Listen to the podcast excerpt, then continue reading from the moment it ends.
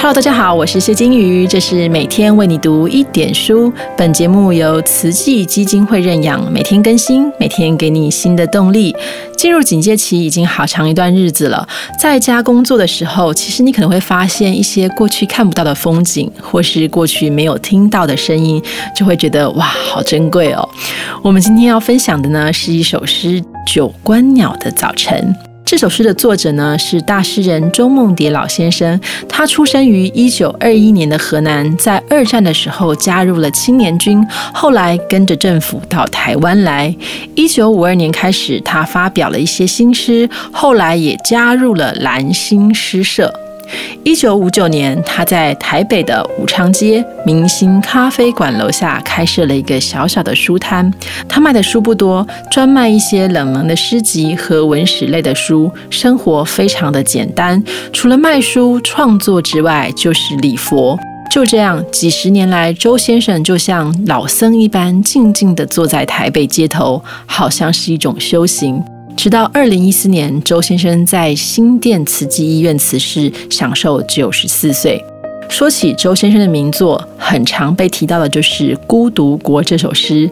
但是，我想《九观鸟的早晨》似乎更适合正在居家工作的大家。因此，我们取得了梦蝶草梦蝶全集的出版社扫叶工坊的同意后，我们邀请青年演员张凯勋来替我们朗读这首《九观鸟的早晨》。九公鸟的早晨，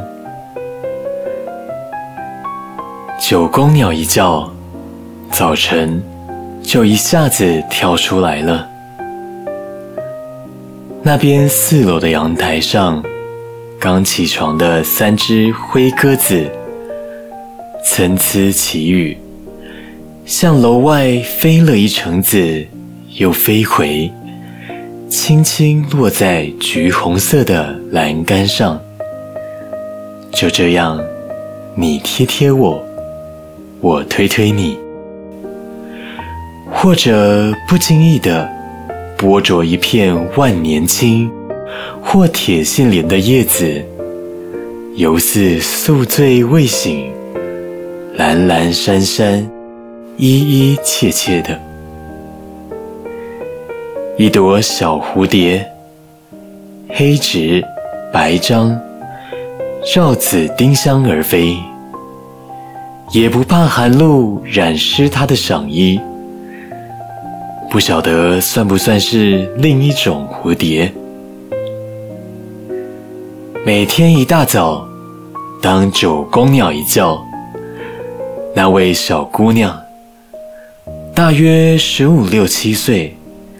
便轻手轻脚出现在阳台上，先是擎着喷壶浇灌高高低低的盆栽，之后便勾着头，把一泓秋水似的不世愁的秀发梳了又洗，洗了又梳，且毫无忌惮的把雪景皓腕与葱指。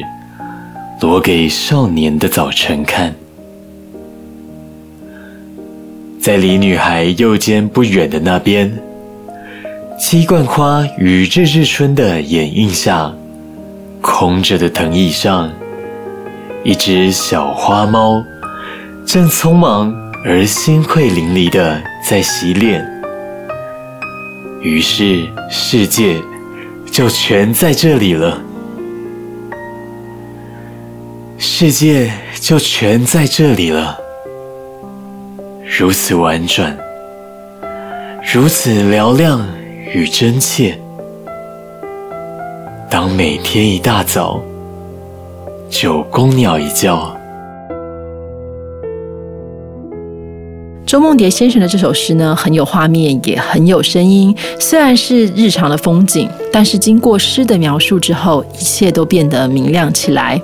大家如果有兴趣，可以搜寻一下扫叶工坊的《梦蝶草》这本书来看看，也可以静心的体会周先生为我们描写的世界。我们明天见，拜拜。